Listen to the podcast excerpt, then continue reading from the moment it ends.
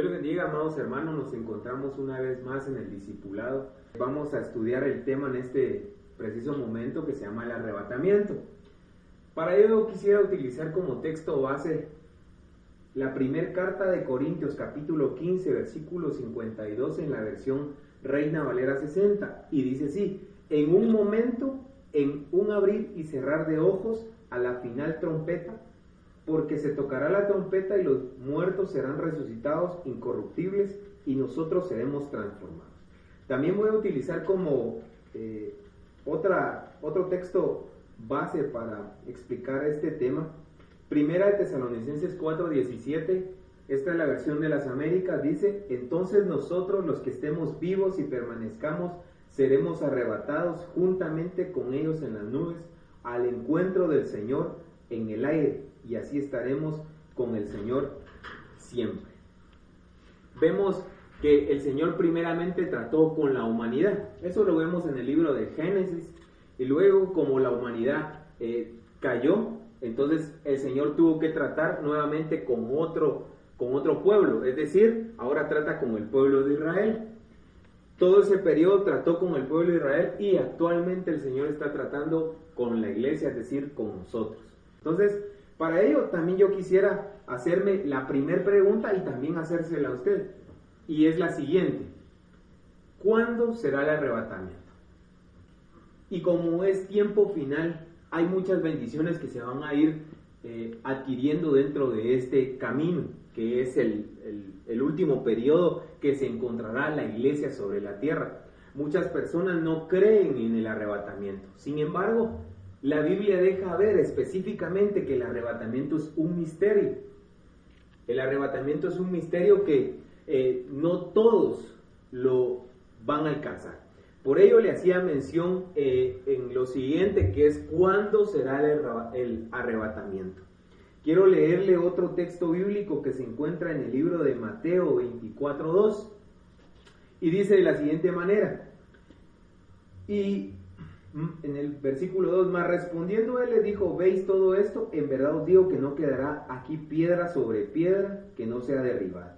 Y estando él sentado en los montes de los olivos, se le acercaron los discípulos en privado diciendo, dinos cuándo sucederá esto y cuál será la señal de tu venida y de la consumación de este siglo. Ahora yo quiero, amado hermano, usted que me está viendo en este momento, yo quisiera hacerle un, cuestionamiento y es el siguiente. ¿Cuántos están esperando la segunda venida de Cristo? Esa es una pregunta capciosa. ¿Por qué es capciosa? Porque la mayoría que podrían decir yo lo estoy esperando, eh, erraría. Porque la segunda venida del Señor Jesucristo es al final de la gran tribulación, cuando Él regresa con sus santos, con los que son llamados, escogidos y fieles. Tres grupos. Pero nosotros, amadísimo hermano, nosotros estamos esperando un periodo, el cual se le conoce como el arrebatamiento de la novia. Y para ello, pues, como les enseñé hace un momento, estamos viendo eh, una pregunta, ¿cuándo será el arrebatamiento? Definitivamente no sabemos cuándo va a ser. Pero la Biblia nos deja ver algunas señales. Por ejemplo, veamos en Apocalipsis capítulo 8, versículo 13. Dice la escritura, entonces miré y oí volar a un águila en medio del cielo que decía a gran voz, ay, ay, ay de los habitantes en la tierra a causa de los toques de trompeta que faltan, que los otros tres ángeles están por tocar. Eh, aquí vemos un simbolismo, amado hermano, vemos un simbolismo bien interesante.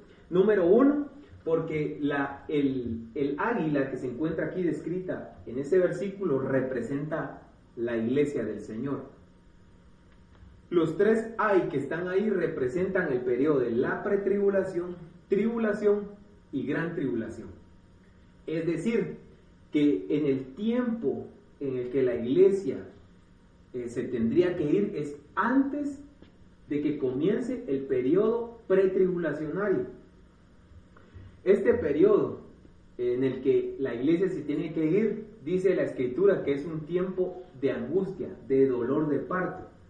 Esto lo entrelazo, por favor. Eh, yo quisiera que, me pusiera atención en este pedazo que le voy a enseñar, es un, se entrelaza en Apocalipsis 12 cuando se está hablando de la, de la mujer que está a punto de dar, de dar a luz a un hijo. Este hijo que va a dar a luz, dice la Biblia que es arrebatado para el Padre. Y eso lo vemos en Apocalipsis 12:5. Dice, ella dio a luz un hijo varón que regirá con vara, con vara de hierro a todas las naciones, y su hijo fue arrebatado para Dios y para su trono. Y la mujer huyó al desierto donde tiene lugar preparado por Dios para que allí la sustenten por 1260 días. Este es el periodo tribulacionario, o sea, la mitad de la tribulación. Entonces, aquí vemos algo interesante. ¿Por qué? Porque dice la escritura que nace un hijo, este hijo es arrebatado y el resto de la simiente queda en el desierto y es sustentada por 1260 días. Muy bien, entonces eh, quisiera, amado hermano, explicarle esto. Toda la iglesia del Señor no se va, sino que la Biblia nos deja ver un cálculo exacto de las personas que van a participar de este evento glorioso. Por ejemplo, la Biblia enseña en el libro de, Mateo capítulo 25, en las parábolas que el Señor Jesucristo estaba mencionando. Y una de ellas es bien interesante porque habla de las diez vírgenes. Estas diez vírgenes está compartida de la siguiente manera. Cinco prudentes y cinco insensatas. Las prudentes llevaban doble porción de aceite y las cinco eh, insensatas llevaban solo una porción de aceite. La escritura nos muestra en esa parábola que ellas estaban esperando al, al novio. Pero dice la Biblia en la versión 60, cuando ellas la están esperando, llega un momento en el que ellas se quedan, eh, las insensatas se quedan sin aceite y las prudentes, como llevaban doble porción, tenían otra porción para poder mantener la, llama de la antorcha encendida. Sin embargo, cuando vemos esto, dice que a la medianoche se oyó un grito y dice así, he aquí el esposo, según la versión 60. Entonces nos deja ver que ya venía casado antes del periodo de la pretribulación, tribulación y gran tribulación. Esto es bien interesante porque entonces, ¿cuándo se va a, suscitar el arrebatamiento? Esto va a suceder antes de que comiencen los, los, el periodo conocido como la angustia de Jacob o la gran tribulación. Entonces, para ese momento, la iglesia primicia tuvo que haberse ido de esta tierra, porque ya no tendría que ser partícipe de los dolores que para esta tierra vendrían. Por eso le hacía mención, amado hermano, en un principio y que nos enfocáramos precisamente en la iglesia, porque el Señor tiene tratos con ella. Pero dentro de la iglesia hay subdivisiones que se encuentran, eh, por ejemplo, grupos dentro de la misma iglesia. Por ejemplo, hay llamados. Muchos son los llamados, dice la Biblia, pero pocos son los escogidos. Y los fieles son un grupo mucho más reducido. Entonces ahí vemos tres grupos que se encuentran dentro del ámbito llamado iglesia. Entonces, ahora la Biblia enseña que dice que aún a los escogidos engañarán. Pero no se habla ahí de los llamados, porque los llamados, pues eh, definitivamente nos da la pauta y nos da a entender que podrían ser engañados o me deja ver que son engañados. Pero los escogidos, quien llevan un lugar mucho más eh, elevado que los llamados, son engañados. Pero no habla de los fieles. ¿Por qué? Porque los fieles se encuentran en el lugar santísimo, haciendo el simbolismo del tabernáculo, que era el atrio, el lugar santo y el lugar santísimo. Es decir, tres estaciones en las cuales pues eh, el cristiano, es decir, nosotros deberíamos de pasar esas transiciones hasta llegar al lugar santísimo y no ser engañados. Entonces, ¿Quién se va en el, arrebatamiento? Los fieles. En el periodo antes que comience la ira sobre esta tierra. Amén. Entonces, quisiera también hacerme otra, hacerle y hacerme otra pregunta para poder continuar con el estudio y es, ¿quiénes serán arrebatados? Pues como ya mencioné, son los fieles, los que son arrebatados, pero también aquí hay algo bien interesante que quiero hacerles mención. La Biblia enseña que el, el novio y la novia, ellos tienen amigos. En el caso del novio, los amigos del novio, según la escritura, son los ministros. Y las amigas de la novia no pueden ser ministros, sino que ellas deben ser eh, calidad de ministras. Entonces tenemos dos grupos acá. Tenemos el grupo que va a ser arrebatado de los ministros y tenemos el grupo que va a ser arrebatado de las ministras. ¿Cómo lo vemos eh, en, este, en este tema? Pues lo vemos en una en un versículo bíblico que se encuentra en el libro de Cantar de los Cantares, en el capítulo 8. Quiero mostrárselo y, quiero leerlo, amado hermano, porque dice que los acompañantes que van rodeando la litera de Salomón son 60 valientes y dice que ellos son diestros en la espada contra los peligros de la noche. Otra vez, contra los peligros. La noche representa la tribulación. Entonces los ministros vienen y llevan la litera de Salomón con la novia adentro y sus acompañantes que son las ministras las lleva adentro para presentárselas ante el Señor.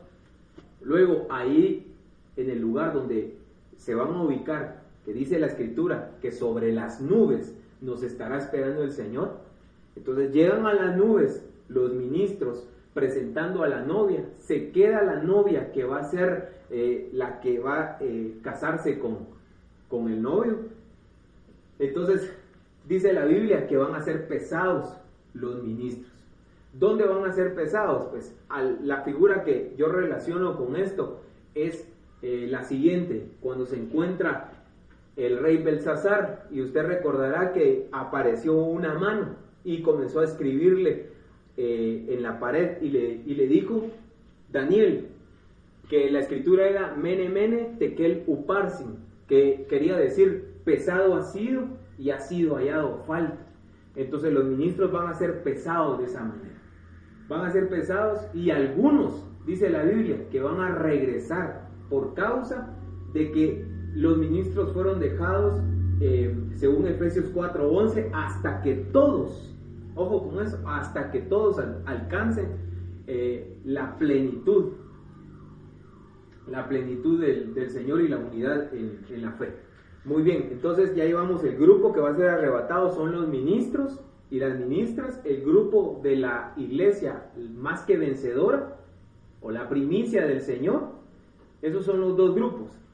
Pero ahora me quiero centralizar un poco más, hermano, en lo siguiente. Quiero darle algunos ejemplos que se encuentran en el Antiguo Testamento del cual nos da a entender la Biblia que se aproxima un arrebatamiento sobre la tierra para la primicia del Señor.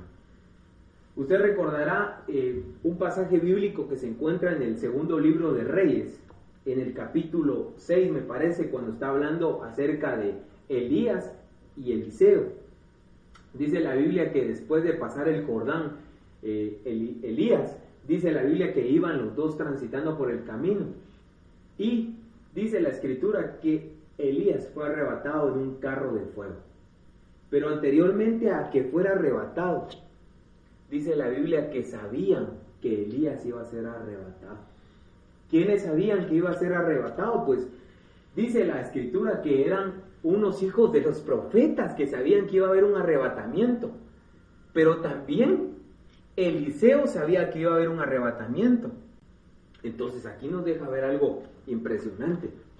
Antes que la iglesia primicia sea arrebatada, va a haber mucha gente que va a saber, pero solo por el conocimiento, pero por el compromiso no, porque vemos ahí que los hijos de los profetas le dijeron a Eliseo, lo molestaron y le dijeron, eh, se lo llevó tu señor, pero de plano fue a caer por las colinas, por las montañas, hay que ir a buscar la incredulidad que ellos tenían, que iba a haber un arrebatamiento. Elías, prototipo de la primicia del Señor, y el ministro que se queda ahí, como ya expliqué anteriormente, los ministros van, son pesados y algunos van a ser regresados para que concluyan eh, el trabajo que ellos habían, habían dado sobre la tierra, ellos, esos ministros, regresan con doble porción y los otros ministros que regresan van a regresar para ser castigados en medio de la tribulación por causa de su desobediencia. Esto lo vemos en la parábola también Mateo 24 y Mateo 25 cuando está hablando de los siervos que no esperaban a su Señor y que como dijeron ellos, mi Señor tardará, comenzaron a azotar a sus hermanos y a hacer un montón de cosas. Pero eso, eso se representa en los ministros. Ahora bien, ese es un ejemplo básico de las personas que van a ser arrebatadas y de, los, de las personas que son incrédulas. Muy bien, entonces, nuevamente vuelvo a la carga con eh, Eliseo. Dice la Biblia que cuando Elías fue llevado y le dio el manto que él quería, pues por supuesto doble porción, dice la escritura que a él le comenzaron a gritar y lo molestaron eh, unos muchachos y le decían, calvo, calvo, sube. Y él se molestó y dice que se volteó y los maldijo. Y dice la escritura que eran que salieron dos osos a matar a 42 muchachos. Aquí hay un simbolismo. ¿Por qué? Los dos osos representan al anticristo y el falso profeta. Y los 42 muchachos representan el periodo de la tribulación. Entonces aquí vemos una figura interesante. No nos estamos sacando de la manga esto. Esto se está viendo claro en ese periodo. Pero déjenme decirle que hay otros ejemplos más en la escritura de arrebatamientos y de personas que, caminaron con Dios como, el, como, en, como, como Enoch.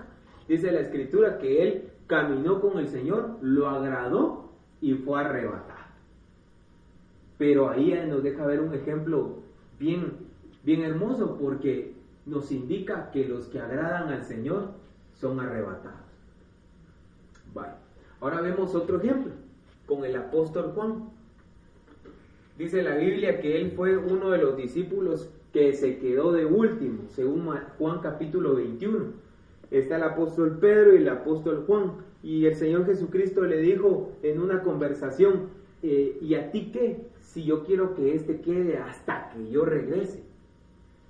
Y en Apocalipsis nos deja ver que a él le dicen que él tiene que regresar otra vez a profetizar. Pero no solamente se queda ahí, sino que en Apocalipsis capítulo 6 me parece, o capítulo 4, dice que él está en la isla de Patmos y está en el Espíritu en ese momento. Está en el Espíritu y dice que se abre el cielo y oye una voz que le dice, sube acá, indicando ahí un arrebatamiento. Entonces se lo llevan a él. Pero él, en él tiene tenemos que ver características de las personas que son arrebatadas. ¿Por qué? Por ejemplo, dice que él estaba lleno de amor. Él ardía de amor por el Señor. Y si lo vemos un poquito con más detalles, dice que él se recostaba en el pecho del Señor. Es decir, entonces las personas que van a estar ardiendo de amor por el Señor van a ser arrebatadas. Ya no, van a, no se van a quedar en esta tierra. Amén. Entonces vemos otro ejemplo interesante y es el caso de Pablo. El apóstol Pablo eh, nos indica en una carta que él ya estaba listo para ser trasladado hacia el cielo. Él dijo, yo he terminado mi carrera, estoy listo, pero por causa y amor de vosotros todavía no me quiero ir. Pero era porque él ya estaba listo. Entonces, ¿dónde aparece esto? Pues aparece en Filipenses capítulo 1, cuando él está hablando, dice, yo quiero ser partícipe del poder que salió de la resurrección. Ese poder que salió de la resurrección es una palabra griega que aparece únicamente en ese capítulo y es la palabra griega exanastasis. Esta palabra es una, eh, nuevamente repito, perdón por redundar, pero es una palabra compuesta que quiere decir fuera de la resurrección. Quiere decir con esto que él no quería participar de la muerte, sino que él quería participar de un evento glorioso que se le conoce como la preservación del cuerpo. Y si leímos en el versículo primario, el que utilizamos como texto base, dice, en un momento, en un abrir y cerrar de ojos a la final trompeta, en un momento, esa palabra que utiliza el apóstol Pablo ahí es eh, átomo. Y la definición que se dice ahí, a la velocidad de un átomo, seremos arrebatados. Impresionante porque en ese periodo no se utilizaba esos términos, porque esos se utilizaban específicamente para la ciencia, para eh, denotar un cambio en las moléculas de un átomo. Y si lo vemos un poquito más interesante, amado hermano, yo me gozo con esto porque dice, dice una teoría de, de, Albert Einstein con respecto a la velocidad de la, de la luz, que si un objeto viaja rápido, el objeto se comienza a transformar, comienza a obtener transformación. Entonces, si un cuerpo viaja a la velocidad de la luz, va a sufrir cambios. Entonces el arrebatamiento será un cambio, porque ahí dice la Biblia que va a haber una transformación. Pero ojo también, quiero explicarles esto. No va a haber un arrebatamiento si no hay antes una unión de dos campamentos. Por eso, Leímos también, entonces nosotros los que estemos vivos y permanezcamos, seremos arrebatados juntamente con ellos. ¿Quiénes ellos? Los que los muertos en Cristo, que resucitarán primero. Y luego va a haber una unificación entre dos campamentos. En el campamento más que vencedor humano y del campamento más que vencedor de los cuales ya partieron. Estos dos serán unidos y serán arrebatados. Y entonces vemos eh, otros versículos bíblicos que nos afianzan acerca del arrebatamiento. En Daniel capítulo 9, versículo 26, dice la Biblia que 70 semanas han sido decretadas sobre tu pueblo. ¿Qué pueblo? El pueblo de Israel, no la iglesia. Por eso al principio de este estudio yo le hacía mención y le hacía diferencias entre la creación, entre Israel y entre la iglesia. Cada uno de ellos ha tenido eh, diferente trato con el Señor. El trato no es, lo, no es el mismo la iglesia con Israel y la iglesia con el mundo. A cada uno los va a tratar de diferente manera. Pero en el caso de Israel, a, a Israel lo tratarán en la semana 70 de Daniel. Es la última semana de ese evento llamado las 70 semanas en el libro de Daniel cuando está refiriéndose a los cuatro varones. Dice la Biblia, hay una figura interesante también acerca de Daniel, Misael, Ananías y Azarías. Estos tres varones, dice la escritura que cuando Nabucodonosor mandó hacer una estatua completa de oro, la, puso Nabucodonosor, figura del anticristo, la puso y puso a todo el pueblo a que la adorara y el que postrado no la adorase, lo tenían que llevar al horno siete veces calentado, que es eh, una equivalencia exacta de lo que es la tribulación. Pero si vemos ahí, amado hermano, estos tres varones no se postraron ante esa imagen, que es figura del falso profeta, no se postraron. Sin embargo, nos, si vemos con más detalles, no encontramos a Daniel ahí, porque Daniel se encontraba en el palacio. Entonces, ahora, ¿qué nos deja ver esto?